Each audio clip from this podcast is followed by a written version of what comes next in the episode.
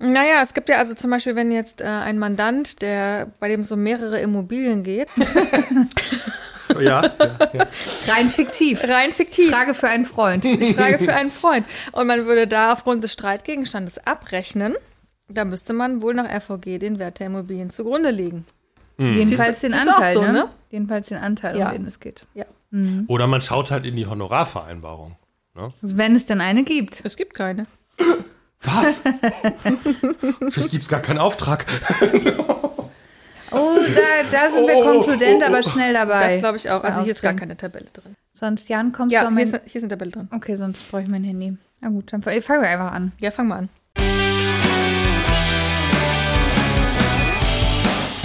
Moin aus Arnsburg im Norden von Hamburg. Hier ist die Kanzlei am Mikrofon. Das sind Dr. Britta Bradshaw, Rechtsanwältin, Notarin und Partnerin der Kanzlei am Rathaus. Und Mareike Lehnhoff, Rechtsanwältin, Fachanwältin für Erbrecht und ebenfalls Partnerin der Kanzlei am Rathaus. Mein Name ist Jan Warling und ich stelle hier Fragen, die Sie auch stellen würden und Fragen, die sich nicht trauen zu stellen. Und damit fangen wir jetzt an.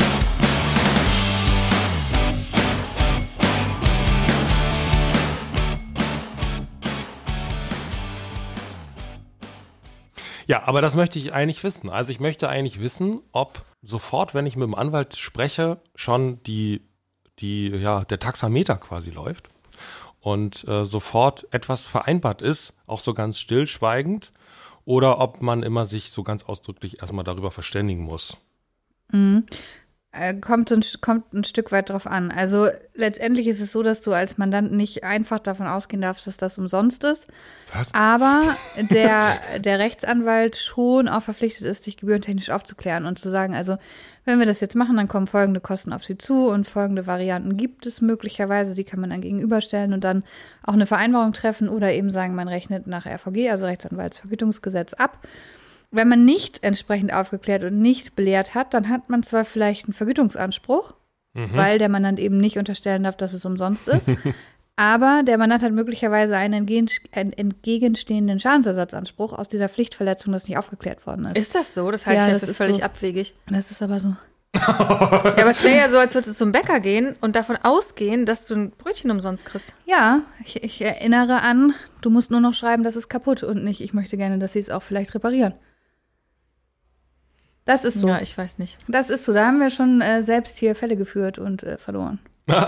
Ich, ich stelle es mir relativ schwierig vor, weil, weil man ja in vielen anderen Branchen Ja. ist man ja gewohnt, dass man, man kann mal so ein Angebot einholen. Man, man macht, das ist ja doch Akquise so ungefähr, ne? Der kann mich doch mal so ein bisschen beraten, Ja, weil aber er auch will das- doch was genau, verkaufen. aber auch das muss dann Und kommuniziert werden. Genau, dann ist mal die Frage, wo ist quasi der Punkt, wo man sagt, jetzt, nee, jetzt haben wir uns beauftragt und jetzt kostet das Geld. Vielleicht ist das bei Anwälten schwerer zu erkennen, wo dieser Punkt einfach ist. Oder wie Na, würde das eigentlich ganz ist konkret der Punkt ablaufen? ja, ich gehe in die Kanzlei und habe einen Termin. Ab Ja. dem Zeitpunkt kostet das normalerweise Geld. Es sei denn, man sagt, ich mache vielleicht eine kostenfreie Erstberatung. Das ist bei Anwälten ja durchaus zulässig, das kann man machen. Ansonsten kostet das Geld und du darfst als Mandant nicht davon ausgehen, dass es umsonst ist.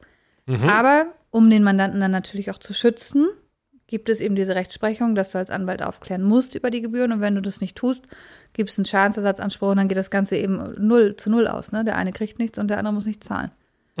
okay. Ja, aber Moment mal, das ist.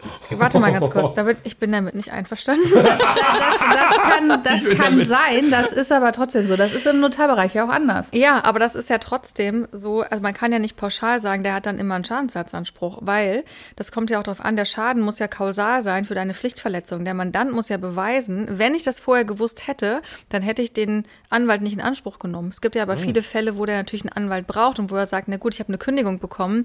Ich hätte schon irgendwie gegen diese Kündigung geklagt. Also ich hätte schon irgendwie diese rechtliche Beratung gebraucht. Ich fürchte, dass die Rechtsprechung dann zulasten der Rechtsanwälte geht.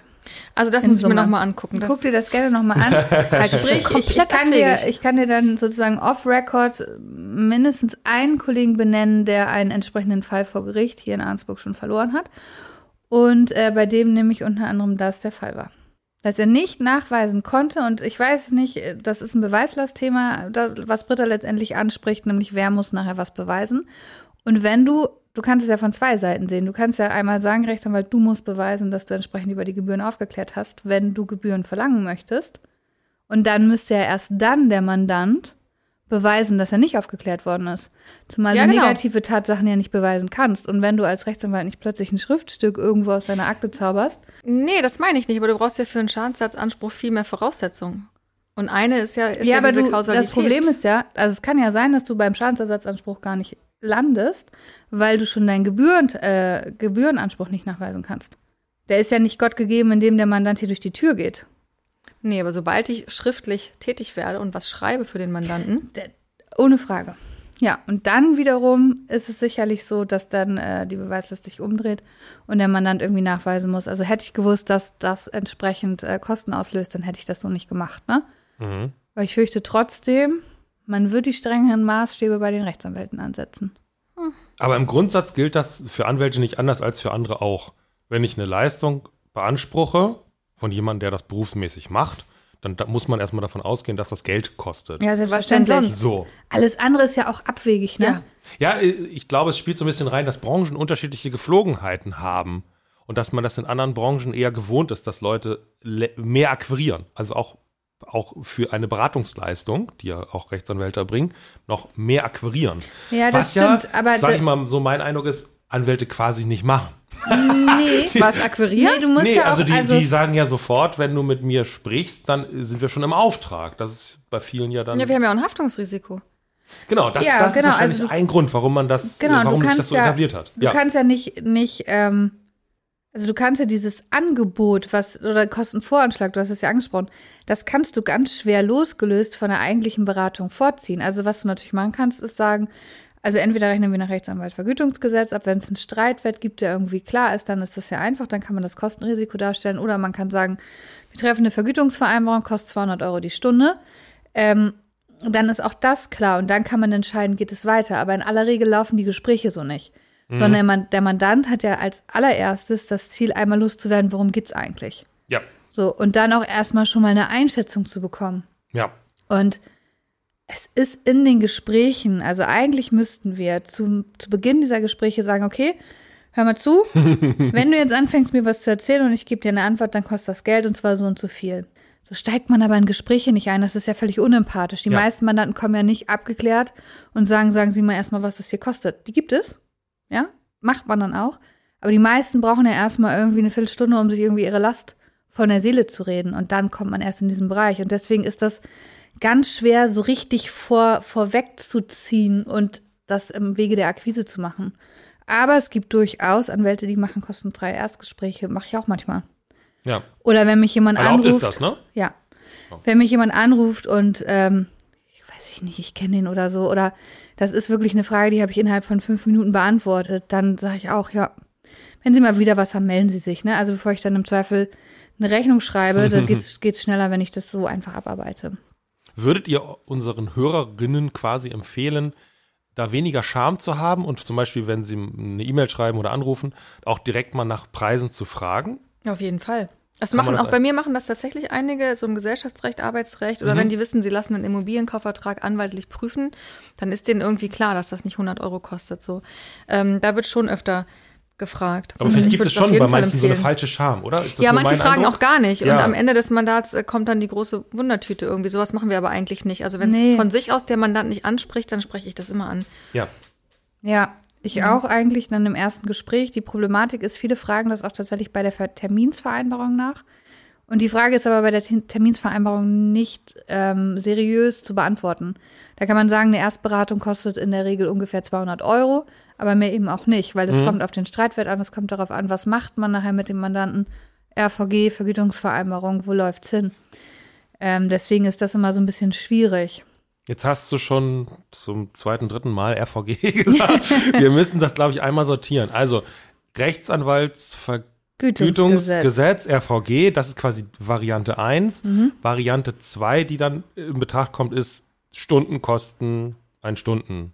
Stundenhonorar. Satz, ein Genau. Stundenhonorar. Das sind im Prinzip erstmal die zwei grundsätzlichen Wege, ne, die Genau. so gebräuchlich sind. Und was ist das Besondere an dieser RVG-Vergütung? Die richtet sich im Prinzip rein, rein nach dem Streitwert. So, du hast natürlich noch die Möglichkeit, auch den Aufwand ein Stück weit zu berücksichtigen. Also es gibt letztendlich Standardgebührensätze für bestimmte Tätigkeiten, die sich dann wiederum nach dem Streitwert richten. Und dann hast du in, im Rahmen dieser Standardgebührensätze hast du eine 1,3 Gebühr oder vielleicht eine 1,6 Gebühr, sogenannte Mittelgebühren und erhöhte Gebühren. ist relativ kompliziert. Aber ähm, so richtig, also ich sag mal, so richtig eine aufwandsgerechte Abrechnung ist das nicht. Und zwar weder in die eine Nee, noch in die das andere stimmt. Richtung, ne? Ja. Mhm. Also ähm, es, es kann ja sein, dass man irgendwie ein 200.000 Euro Mandat hat das ist mit drei Schreiben erledigt. Dann ist die RVG-Gebühr, selbst wenn man nur, ich sag mal, die untere Mittelgebühr ansetzt mit 1,3. Britta, die Tabelle. Moment, Moment, Moment. Blätter, Blätter, Blätter, Blätter. Also man muss sich da 200.000. auf das, weil man sieht das ja jetzt quasi nicht, weil man es nur hört. Es ist schon eine Tabelle. Ne? Es ist man, eine Tabelle, und man muss genau. diese Tabelle dann durcharbeiten und dann sieht man. Genau, in und wenn man Spalte jetzt sagt, also man war außergerichtlich tätig, dann würde normalerweise eine Geschäftsgebühr anfallen. Und äh, mit drei Schreiben ist das erledigt. Man hat sich jetzt vielleicht nicht verglichen, aber irgendwie ist die Sache zum Abschluss gekommen. So, und dann würde man sagen, ich habe drei Schreiben gemacht, Wert 200.000 Euro, dann kostet's 2600 Euro. 2600 Euro für vielleicht dann drei, vier Stunden Tätigkeit. Das schlucken die meisten. So, wenn es man sich dann jetzt vielleicht noch verglichen hat, ja, dann würde noch eine 1,5 Gebühr dazukommen. Das heißt, du kannst das mal locker verdoppeln. Mhm. Landest du bei rund 5000 Euro, vielleicht drei, vier Stunden Arbeit. Schwierig. Auf der anderen Seite natürlich, Mandate mit einem kleinen Streitwert sind dann entsprechend ähm, weniger wert, in Anführungszeichen. Und wenn da der Aufwand natürlich total viel höher ist, ähm, dann lohnen sich natürlich diese Sachen nicht mehr. Und entweder, also es ist ganz schwierig, ne? Eigentlich müsste man alles nach Aufwand abrechnen, damit es für alle fair ist. Also wenn jetzt zum Beispiel, ähm, gutes Beispiel ist immer so ein bisschen Mietrecht, ne? wenn es so um Nebenkostenabrechnung geht, das machen Oh ja, wir beide jetzt ja. noch nicht, aber das wissen wir von der Kollegin, Nebenkostenabrechnung, irgendwer beschwert sich über irgendeine Kabelgebühr, die zu Unrecht angesetzt wird, dann ist der ähm, Streitwert unter dem Mindestwert von 500 Euro und dann bist du auch bei diesen drei Schreiben für 58 bei 58,30 Euro, ne? So, und hast Da muss man wahrscheinlich noch viel mehr Aufwand, so. Ja. Und hast natürlich auch die ganzen Prüfungsaufwand und so. Ja. Also das ist, deswegen ist das RVG ähm, so ein bisschen, ja, vielleicht, wie will man das sagen? Also von diesem Gefüge geprägt, was wir auch in den Versicherungen haben beispielsweise. Ne? Alle zahlen irgendwie danach und dann wird das eben ausgeglichen. Wer mehr hat, zahlt mehr und wer weniger hat, zahlt weniger. Das kann man auch so machen. Ich rechne auch teilweise nach Rechtsanwaltsvergütungsgesetz ab, aber in der Regel im Erbrecht tatsächlich nach Stunden. Mhm. Ich versuche es nochmal irgendwie zu sortieren. Also wir haben die, diesen Streitwert, wenn der bekannt ist. Also ich zum Beispiel, ich, ein Kunde will seine Rechnung nicht bezahlen jetzt von mir. Das sind 5000 Euro, die er nicht bezahlen will. Dann ist der Streitwert 5000 Euro. Dann ist es auch einfach zu greifen Genau, ja, wahrscheinlich. ja. Ne? Das So, ist zum Beispiel wesentlich einfacher als im Pflichtheitsrecht beispielsweise. Ja, Weil man weil gar ich ja nicht gar nicht weiß, weiß, wie, wie hoch ist der Streitwert. Ja, So, deswegen kannst du da auch keine seriöse Aussage treffen. Und da rechne ich dann eigentlich immer noch Stunden ab. Ich habe dann allerdings, das darf ich eigentlich gar nicht sagen, aber ich habe dann immer Bauchschmerzen, wenn es dann plötzlich nicht mehr im Verhältnis steht, weil der Pflichtteil geringer ist, als man irgendwie erwartet hat. Da bin ich dann immer ein bisschen weich. Äh, aber ähm, ja, letztendlich ist es so. Ja. Aber du hast recht, ne? Wenn der Streitwert bekannt ist, ist es einfach und dann kann man das auch irgendwie überschauen. Wenn man dann so ein bisschen weiß, ähm, wie laufen solche Sachen, weil man eine Erfahrung hat, dann kann man sicherlich auch ermessen, lohnt sich das oder lohnt sich das nicht, wie mache ich das besser. Und ich, ich würde sagen, es ist auch immer nur, immer nur fair, wenn der Rechtsanwalt dann sagt, hör mal zu, der Streitwert ist 5000 Euro. Ich erwarte aber, dass ich mich damit äh, 20 Stunden auseinandersetzen muss und das kann ich nicht leisten. Ja, dann müssen wir eine Vergütungsvereinbarung machen, sonst kann ich es nicht übernehmen. Das kommt auch vor. Oder man lässt es dann. Oder man lässt es dann. So. Oder beauftragt auch jemand anders. Das steht einem dann ja auch völlig frei, ne? Ja. Aber es gibt noch diesen, diesen Faktor, ne? Das habe ich richtig verstanden. Also ich habe den Streitwert, aber dann ist es nicht quasi äh, nur dieses nicht 1,0 quasi. du sondern hast dann ich kann noch, noch, noch nach oben gehen, weil ich sage, Mensch, aber ja, Streitwert ja, RVG ja, aber es ist ganz besonders aufwendig. Genau, dann kannst könnt du noch- genau, dann kannst du 1,3, 1,6 auch mal eine 2,0 Gebühr Mhm. nehmen oder wenn du mehrere ähm, mehrere Mandanten in einer Sache vertrittst, dann erhöht sich das auch ein Stück Mhm. weit 0,3, glaube ich, pro Person. Ähm, da gibt es dann eben Erhöhungstatbestände. Das schon und man kann da auch ein Stück weit den Aufwand berücksichtigen, aber eben nicht in dem Maße, wie wenn man eine Vergütungsvereinbarung schließt. Und die erste Gebühr ist quasi, wenn, man, wenn ihr euch überhaupt damit befasst. Ne? Ja. Also quasi außergerichtliche Befassung, kann man das Ja. so sagen? Ist die erste Gebühr ist eigentlich die Beratungsgebühr. Mhm. Das ist so die erste Gebühr, die anfällt und das sind 190 Euro netto. Es sei denn, man schreibt noch ein Gutachten oder so, dann wird es auch ein bisschen mehr. Und äh, wenn man dann tätig wird oder sich die Beratung fortsetzt, es gibt auch so fortgesetzte Beratungstatbestände, das ist in der Praxis nicht so relevant, aber gibt es theoretisch meistens, wird man dann ja außergerichtlich tätig und schreibt jemanden an. Und dann fällt die sogenannte Geschäftsgebühr an. Ah, Okay. Und da wird dann aber die Beratungsgebühr auch gegengerechnet. Also die fällt dann nicht mehr separat an. Sondern dann ist man in der Geschäftsgebühr und das ist im Prinzip die außergerichtliche Tätigkeit. Manchmal, je nach Rechtsgebiet, kommt da noch eine Terminsgebühr hinzu. Also zum Beispiel bei mir im Erbrecht wäre das denkbar, wenn ich zur Aufnahme eines notariellen Nachlassverzeichnisses gehe. Also du wirklich ausrückst. Genau. So. Ja. Oder auch zum Gericht. Ja. Ja, dann sind wir aber im, bei den gerichtlichen Kosten. Deswegen habe ich das gerade so, Ah, so okay. differenziert. Also einmal außergerichtlich, auch da kann eine Terminsgebühr anfallen, das findet nicht so häufig statt. Aber wenn wir dann ne, uns außergerichtlich nicht irgendwie einigen oder sich das nicht erledigt, dann geht es ins Gerichtsverfahren. Und dann gibt es dann eine Verfahrensgebühr und im Zivilrecht in der Regel auch nur eine Terminsgebühr, auch unabhängig davon, wie viele Termine das sind. Mhm. Und so kommen dann diese einzelnen Positionen quasi auf eurer Rechnung dann am Ende zustande. Genau. Und ich sag mal, die Standard-Verfahrensgebühr und die Standard-Geschäftsgebühr sind bei 1,3, die Terminsgebühr ist standardmäßig 1,2. Es gibt Anrechnungstatbestände vom Außergerichtlichen aufs Verfahren, da wird die Hälfte der Gebühr angerechnet. Das führt jetzt vielleicht ein bisschen weit. Gibt es noch andere Optionen als diese beiden, die ich jetzt quasi angesprochen habe? Könntet ihr auch sagen, okay, ich kenne das ja, ich weiß ja, wie das läuft, ich mache das für 1000 Euro pauschal? Ist das Das vorstellbar? kommt so ein bisschen drauf an. ja. Ja, im außergerichtlichen ja. Mhm. Im gerichtlichen Verfahren darfst du nicht geringere Werte äh, ansetzen oder geringer abrechnen, als gesetzlich vorgesehen ist. Ja, also Okay. da darfst du tatsächlich ähm, die, die Tabelle nicht unterschreiben. Also es sei denn, es gibt eine Ausnahme und zwar du kannst jetzt nach, ich weiß nicht, nach zwei, drei Jahren gibt es das erst, glaube ich, ein Erfolgshonorar ähm, vereinbaren. Mhm. Und beim Erfolgshonorar darfst du unter den ähm, Gebührensätzen der gerichtlichen Tätigkeit liegen, wenn du einen angemessenen Aufschlag dafür kriegst, dass du dann gewinnst. Also Erfolg ist ja quasi, ne, wenn ich Ja, verliere, okay. kriege ich nichts mehr oder gar nichts Ja. insgesamt und wenn ich gewinne, kriege ich dafür umso mehr. Habe ich noch nie Zocker. gemacht, würde ich auch nicht. Für die Zocker Nee? unter euch. Nee, Ich mache das, schon ab- ja, ich mache das öfter. Echt? Mhm. Oh. Ein, eine Zockerin und Wenn eine, du weißt, dass du gewinnst. Das weißt du ja vorher nie.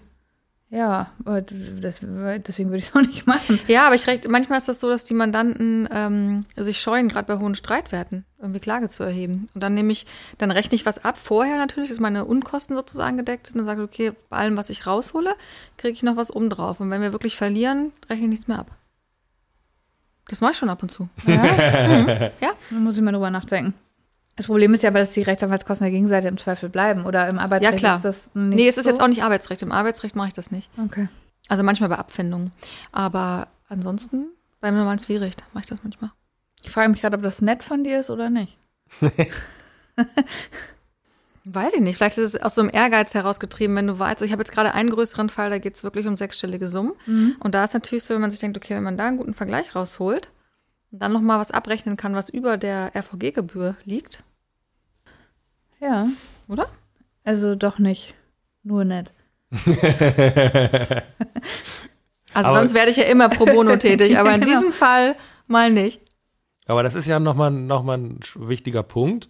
Also, das sind eure Kosten für euren Mandanten. So, jetzt sind wir in dieser Risiko-Option drin. Da ist ja noch eine andere Seite, Ja, auch mit ja. Anwaltskosten und das Gericht. Also, wir haben ja letztlich so drei Leute, die irgendwie verdienen wollen. Ist es so, dass wenn ich jetzt diesen Fall dann vor Gericht verliere, dass dieser, dieser, die, alle drei Positionen bei mir landen? Immer? Also- ja, außer im Äh, Arbeitsrecht. Ja. So kann man das. Ja, Ja. ich glaube, im FAMFG, im FAMFG ist das auch noch mal ein bisschen anders. Familienrecht, Ja. ja. Familienrecht, Erbrecht, Erbscheinstreitigkeiten, sowas. Also ähm, da gibt es auch noch Ausnahmen, aber okay. genau, aber im normalen Zivilprozess ist das so, ja. Das heißt, das, was wir eben mal so beispielhaft durchgerechnet haben, 1,3 Gebühr darauf und so weiter, das ist ja gleichermaßen auch auf der Gegenseite. Ja. Das heißt, das habe ich, also mein, wenn ich jetzt mein Kostenrisiko quasi ein bisschen greifen will, weiß ich das auf jeden Fall schon mal mal zwei. Ja. Und dann kommt noch das Gericht dazu. Wie ist beim Gericht? Beim Das- Gericht, willst du? Bisschen, äh, bisschen geringer. Das geht nach dem ähm, Gerichtskostengesetz. Genau. Und die Gebühren sind ein bisschen geringer als die Anwaltsgebühren. Ne? Ach, die verdienen weniger als ihr? Ja, ähm, äh, ja und äh, das ist auch ein bisschen eine andere Struktur. Also Ja. du hast, äh, wenn du Klage einreichst, äh, musst du eben Gerichtsgebühren vorschießen.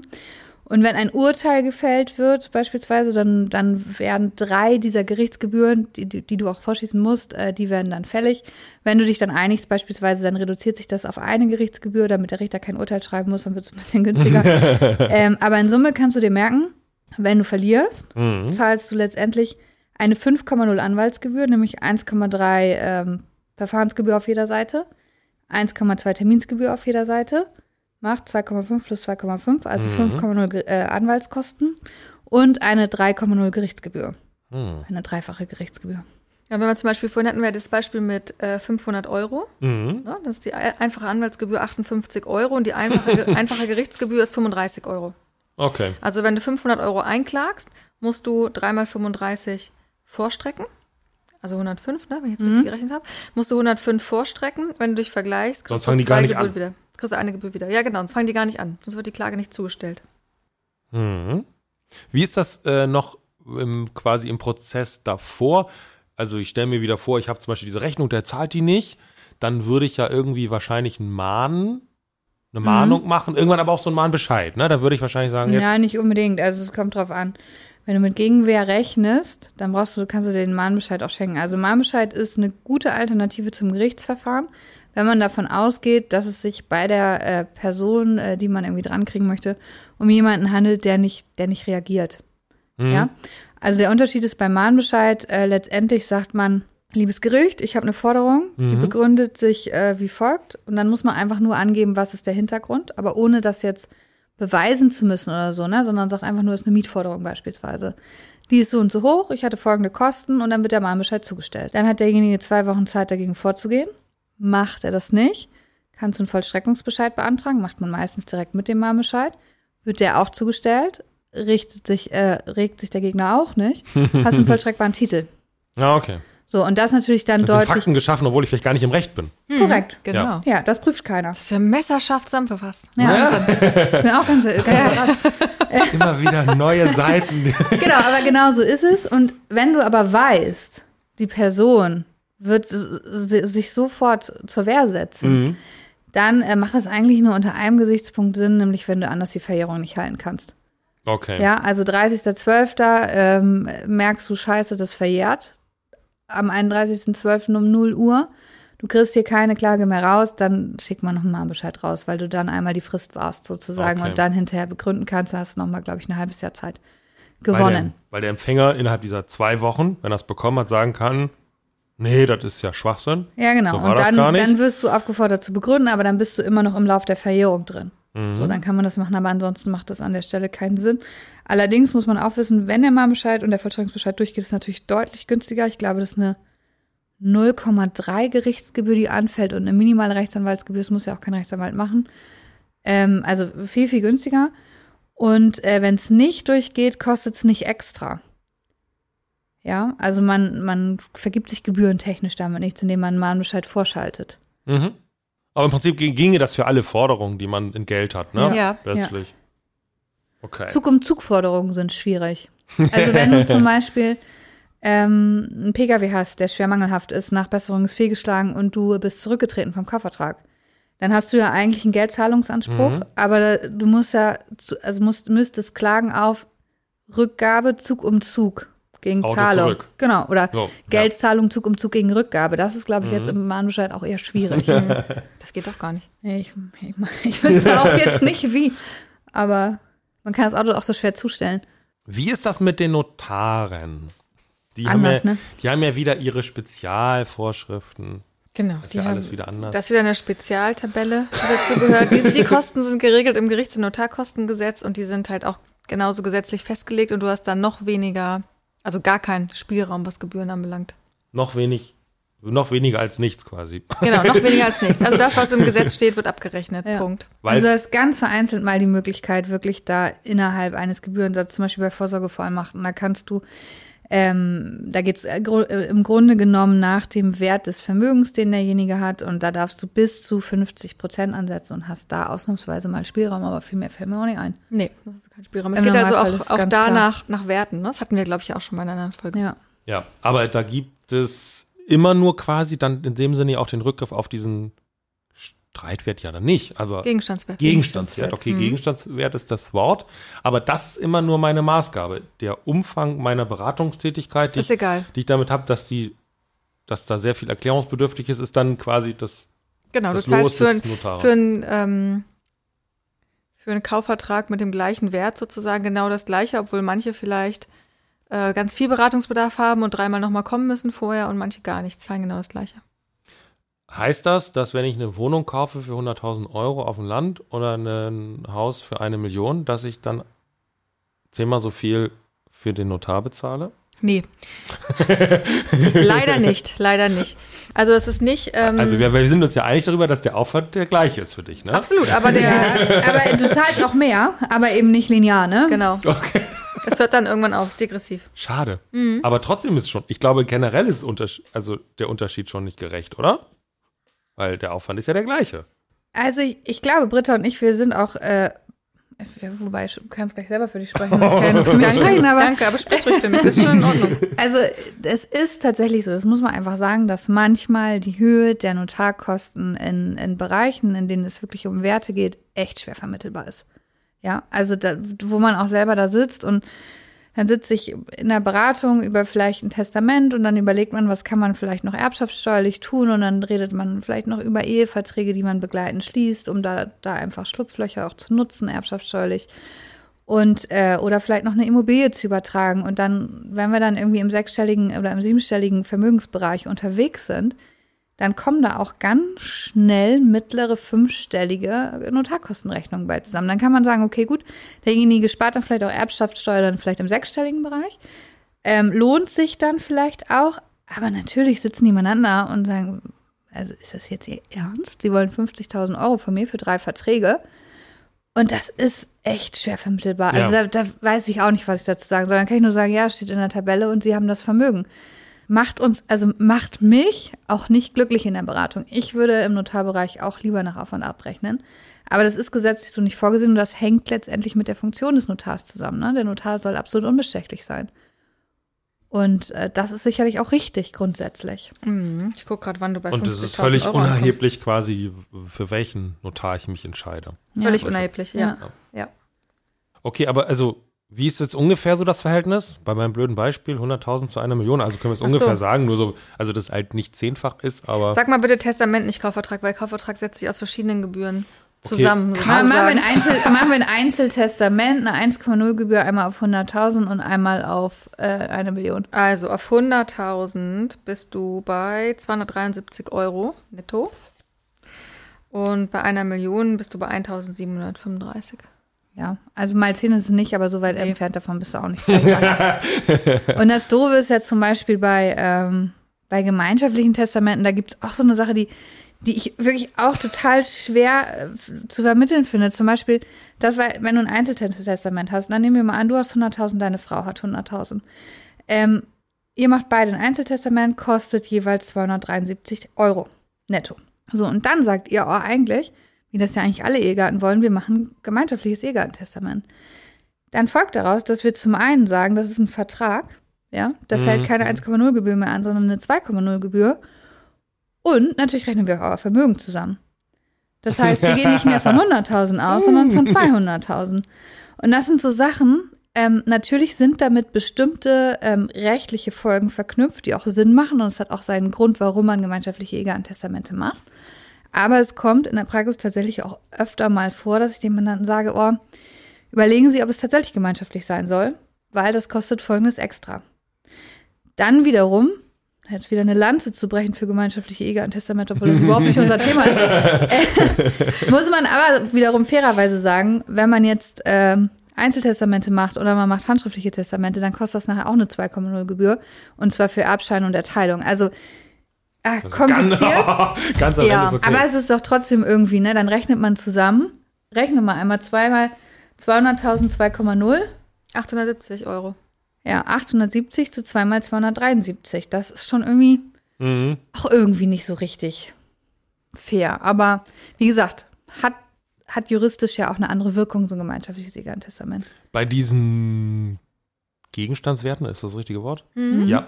Ähm, ich meine, wenn es jetzt ein, ich habe ja, also ich habe ja nicht nach dem Kaufvertrag gefragt, wir haben ja dann eigentlich gefragt nach dem Testament. Aber beim Kaufvertrag ist ja klar, da steht ja der Betrag in dem Vertrag drin. Ja. Das heißt, ich weiß das, ihr wisst das auch. Wenn es jetzt geht um Dinge, wo ich das nicht weiß, weil das zum Beispiel die Vermögensgröße ist, ihr könnt ja nicht das, Verm- also das sagt euch der Mandant dann, er hat 100.000, meine Frau auch, aber vielleicht lügt er ja auch, ne? Ja. Also du darfst, wenn du gar keine Angabe hast beispielsweise, dann darfst du schätzen. Also man könnte zum Beispiel die Mandanten anschreiben und sagen, wir brauchen ihr Vermögen und wenn sie uns das nicht mitteilen, dann wird das geschätzt, das darf man. Und wenn du es dann besonders hoch schätzt, dann kommen die schon und melden sich. Machen wir aber eigentlich nicht. Also wir besprechen das vorher und wenn der Mandant, ähm, also die meisten, glaube ich, geben das einigermaßen realistisch an. Ich glaube, du hattest mal so einen Fall, ne, mit so einer wirklich total super schicken Frau, die dann gesagt hat, sie hat gar nichts. nee. So, das ist halt so ein bisschen schwierig. Aber ich glaube, dass die meisten Menschen, die hierher kommen, ähm, das schon einigermaßen realistisch angeben.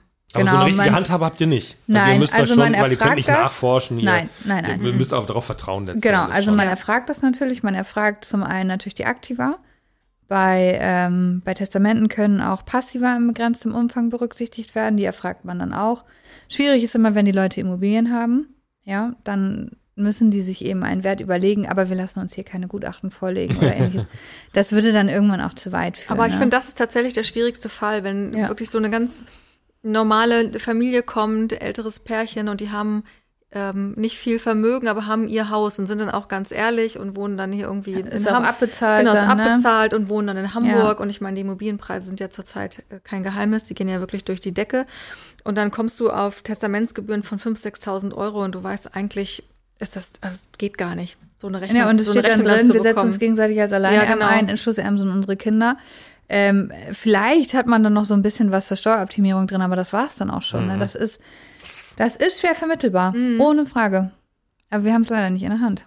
Nee, so sehr ihr es ja auch So sehr wir es uns wünschen. Ja, ich würde es mir wirklich manchmal ein bisschen, Manchmal ja, das stimmt. bisschen anders wünschen, tatsächlich. Also das meine ich ganz ernst. Ich, natürlich wollen wir Geld verdienen, ohne Frage. Und ist auch toll, wenn, gerade finde ich auch bei Kaufverträgen, da, da ist das aber auch meistens nicht so ein Diskussionsthema, ne?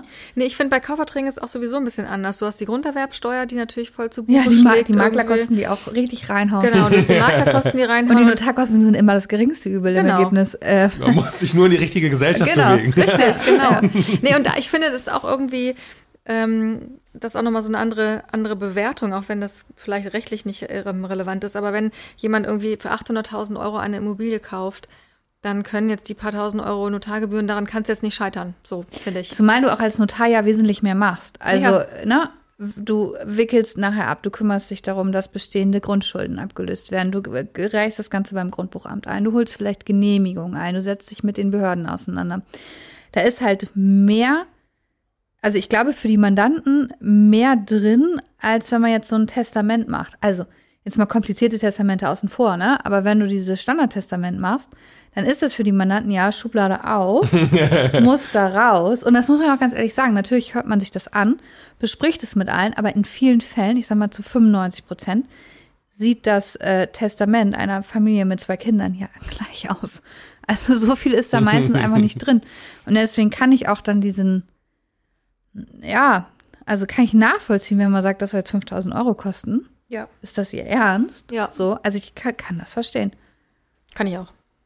Wie macht ihr das bei, bei so unentgeltlichen Verträgen? Also, was weiß ich, das, der- das Haus, was verschenkt wird, der Geschäftsanteil einer GmbH, Wert der des- übertragen Wert der wird. Schenkung. Ja. Hat ja genau Wert der Wert. Schenkung. Aber dann seid ihr auch auf, so ein bisschen auf die Angaben der, der Mandantschaft angewiesen. Ja. Was ja auch dann zum Beispiel beim Geschäftsanteil kann es ja auch schwierig sein. ne? Mhm. Also bei Man- der, bei der Überlassung ist es ja noch relativ einfach, weil wir diesen Wert auch ähm, dem Grundbuchamt natürlich mitteilen und dem Finanzamt mitteilen. Und wenn der jetzt irgendwie so bei, ja, schreiben Sie mal 10.000 rein. Manche versuchen das. Ist so, ne? Dann Ja. kriegst du sofort eine Rückmeldung. Das funktioniert nicht. Es muss schon einigermaßen realistisch sein, sag ich dem Mandanten immer, ne? Ja, sage ich auch, vor allen Dingen, weil du ja gerade in, manchmal auch in diesem Grenzbereich, ne, also ich meine, bei Kindern 400.000 Euro ist der Freibetrag nach, nach jedem Elternteil. Und äh, wenn die dann, also wenn du dann weißt, das ist hier irgendwie, nehmen wir an, eine Doppelhaushälfte in Ahrensburg, da wird's ja mit 400.000 Euro schon fast eng. Und wenn die dann sagen, ja, der ist ja aber schon 20 Jahre alt und das Grundstück ist klein und also 250 mehr nicht. Plötzlich ist das ein ganz doofes Haus. Ja, genau, das ist ja nichts wert. Kannst du abreißen, kannst du abreißen. Und dann kriegst du die Mandanten eigentlich schon, indem du sagst, hören Sie mal zu, ähm, ich würde das an ihrer Stelle hier halbwegs realistisch machen, weil ansonsten haben sie das Finanzamt äh, angepiekst und die werden bewerten. So, also, und dann löst sich das meistens auch. Ihr droht mit dem Finanzamt. Ich nehme es schon wahr. Ihr droht mit dem Finanzamt. Drohen ist so ein hartes Wort, Jan. Ja, aber ich verstehe das. Nein, aber es muss ja auch ein bisschen, ein bisschen reell sein, ne? Also letztendlich, der Notar soll unbestechlich sein und er muss natürlich auch so ein bisschen gucken, dass das, was er da beurkundet, auch dann entsprechend mit den vernünftigen Werten versehen wird. Mhm. Das Beste ist ja eigentlich, wenn ich eine Rechtsschutzversicherung habe. Ne? Im Notariat ist das richtig super, ja. Da hilft es mir gar nicht. Aber wenn ich mich, wenn ich streiten will, dann hilft es mir, ne? Oder wenn ich im Streit oder im, im Streit bin. Kommt aufs Rechtsgebiet an. Im Erbrecht hilft es dir in der Tendenz auch nicht. Aber im Verkehrsrecht, im, Im Verkehrsrecht. Arbeitsrecht, im Mietrecht, ähm, da hilft das super. Arbeitsrecht ist ein ganz gutes Beispiel tatsächlich, weil die ähm, Anwaltskosten im Arbeitsrecht muss jede Partei selber tragen, egal ob du gewinnst oder verlierst, in der ersten Instanz. So, das heißt, wenn du, ähm, und der Streitwert ist ganz interessant beim Arbeitsrecht, ist bei einer Kündigung, um die es ja meist geht, immer das dreifache Monatsgehalt. So, das heißt, wenn du irgendwie, sagen wir mal, 3000 Euro brutto verdienst, ja, dann hast du schon 9000 Euro auf jeden Fall Streitwert, dann hast du vielleicht noch ein Zeugnis dabei und vielleicht noch eine Freistellung oder so, dann bist du schon, nehmen wir mal an, bei 10.000 Euro Streitwert. Jetzt muss ich wieder ins FVG gucken. Aber So. Britta will sagen, es ist lukrativ für uns. nee, aber es ist tatsächlich teuer. Und wenn du dann aus welchen Gründen auch immer eine Abmahnung, äh, eine Abfindung bekommst und die Abfindung aber jetzt vielleicht gar nicht so wahnsinnig hoch ausfällt und du davon noch den Anwalt bezahlen musst, dann hast du am Hinterher so ein bisschen das Gefühl, hm, irgendwie so schön, hat sich jetzt gar nicht so richtig gelohnt. Weil du, du schießt ja meist einen Vergleich über eine Abfindung, das heißt, die Gebühr ist grundsätzlich schon mal wieder höher und da muss man so ein bisschen gucken. Und ähm, da ist eine Rechtsschutzversicherung eigentlich schon ganz komfortabel, ne? weil die die Prozesskosten voll übernehmen. Ja.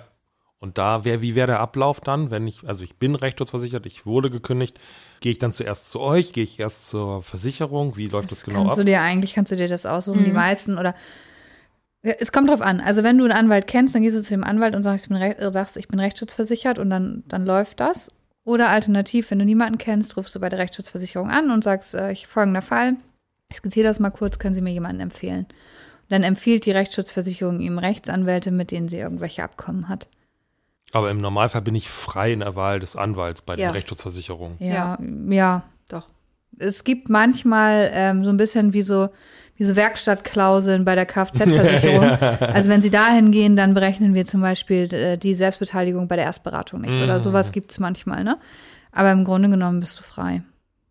Aber okay, ihr, ihr nehmt dann auch den Kontakt in Ja. der Regel zur Rechtsschutzversicherung auf. Ja. Ja, das Fall. ist, das, ist, das ist eine Serviceleistung. Eigentlich müsste der Mandant das machen oder wir könnten auch drüber nachdenken, das in Rechnung zu stellen. Machen wir natürlich nie. So. Ja. Gut. Mhm. Was soll das mit der Post- und Telekommunikationspauschale? Das muss ich unbedingt noch loswerden. Also bei allen Rechnungen von, von, von euer Eins ist das immer drauf und das ist so aus der Zeit gefallen, oder? Also wie viel Rechnung hast du denn von uns bislang bekommen? Weniger als wir von dir auf jeden Fall. Das können wir festhalten. Ne? Es kommt auf die Höhen, ja, nicht auf die Anzahl. so. Aber das ist doch immer drauf bei euch, ne? Ja, also ich, ja. Soll ich das auch mal einführen vielleicht? Ist das eine Idee? Mach, was du für richtig hältst. Ja, ist im RVG so vorgesehen. Ist so vorgesehen. ihr Ist so vorgesehen halt und wir machen das halt so. Wir machen ja schon viele andere Dinge nicht, ne? Also ich glaube, du hast wahrscheinlich noch keine äh, Rechnung von uns bekommen, wo Kopierkosten oder sowas drauf sind. so. Das geht auch. Das geht auch. So, dann Also- kannst du auch noch nach schwarz-weiß und farbig differenzieren. Okay. ähm, also, Das ist übrigens im Notarbereich noch ein bisschen krasser, weil da kriegst du nämlich jedes Mal noch eine Gebühr dafür für alles, was du per E-Mail versendest. tja. Hm. Ich glaube, die rechnen wir aber auch gar nicht ab. Bin mir gerade gar nicht sicher. Oh, schneid das bitte raus. ähm, naja, gut, aber du darfst aber nicht vergessen, diese Kommunikation beispielsweise mit der Rechtsschutz, klar läuft das alles über E-Mail, aber trotzdem ist der Aufwand ja da. Mal abgesehen davon, ich glaube, die Maxi, maximale Pauschale sind 20 Euro, ne? Ja. Und darunter ist irgendein Prozentsatz. Also, Aber es ist, man, man stolpert halt immer so dann drüber, wenn man es halt so sieht, ne? Auf der Rechnung. Das ist wie bei Privatrecht, bei der privatärztlichen Abrechnung, wenn da steht Beratung auch mittels Fernsprecher. ja, und das kostet dann irgendwie 13 Euro. Ja, genau, 13. Ja, jetzt gibt es aber noch einen Corona-Zuschlag. Jetzt Ja. gibt's, kostet nochmal 10 Euro mehr. Ja, da muss man der Mundschutz aufbehalten werden, wenn man telefoniert. ja, genau. Die Hygienepauschale. Ja. Oder auch super finde ich, äh, wenn immer irgendwelche äh, Zeugnisse, also irgendwelche Bescheinigungen ausgestellt werden. Das, äh, ich habe das noch nie angesprochen, müsste ich eigentlich mal beim Kinderarzt, weil der schreibt jedes Mal drauf und jedes Mal wird es mir äh, abgezogen von einer privaten Krankenversicherung. Die zahle ich immer privat. Naja. Also auch wir kennen das Leid, aber zahl's einfach. Ja. Ja. Ja, jetzt stehen wir da, ne? Ja. Haben hoffentlich. Äh, Haben alle Mitleid jetzt mit den Anwältinnen und Anwälten in diesem so? Land, die ja so wenig verdienen, dann offenbar, ne? Wieso, das haben wir doch gar nicht gesagt. Das haben wir nicht gesagt. Aber das muss man aber tatsächlich auch echt so ein bisschen gebietsweise betrachten, ne? Ja. Also wenn du wirklich jemand bist, der sich hauptsächlich mit so kleinen ähm, Zivilrechtsstreitigkeiten auseinandersetzt, vielleicht dann wirklich auch Abkommen hast mit Rechtsschutzversicherungen, Rechtsschutzversicherungen zahlen dann nämlich in der Regel nicht so viel, wie das der private Mandant tun würde. Deswegen empfehlen sie einen dann ja. Ähm, und du viel von diesen Fällen hast, die nicht in die hohen Streitwerte gehen, da musst du schon echt arbeiten. Ja. Da, da muss man schon wirklich was reißen. Und wenn du irgendwie 80 Euro mit einer Sache verdienst, dann, dann eigentlich hast du eine halbe Stunde Zeit dafür, ne? Wenn man es mal ganz realistisch betrachtet mit allem, Eigentlich was noch, an we noch Kosten weniger, anfällt. mit Mitarbeitern und so noch Ja. weniger. Mhm. Aber wir wollen das Ganze ja nicht jammernd abschließen. genau. Insofern. Ah, ich habe doch noch, einen, ich hab noch einen für euch am Ende. Mal wieder ein Witz. Ja, ja. Pro bono, Anwalt verteidigt U2-Sänger auf eigene Rechnung. Boah. Hui. Ist gut, ne? Ja, 1A. Mhm. Selber Ja. ausgedacht? Da, da erwartet jetzt. Okay, dann, dann, okay, dann lege ich noch sogar einen nach. Habt ihr euch als Kinder auch immer Witze ausgedacht? Ich glaube nicht, ehrlich gesagt. Nee. Du? ja. Hast du noch einen von früher? Nee, leider ist der besser. Die waren zu gut. Ich lege noch einen nach und dann ist aber wirklich Feierabend. Mach mal. Sieht er ein, Anwalt muss sich mit Akte seines Mandanten befassen. Boah. Oh Okay, Gott, ja. so jetzt, jetzt haben wir Schluss. Vielen Dank, dass Sie bei uns waren. Und sollten Sie eine Frage haben, die ich Britta und Mareike doch nicht gestellt habe, schreiben Sie mir an fragen.kanzleiamikrofon.de. Um keine Folge zu verpassen, abonnieren Sie unseren Podcast. Bis zum nächsten Mal. Tschüss und bleiben Sie neugierig.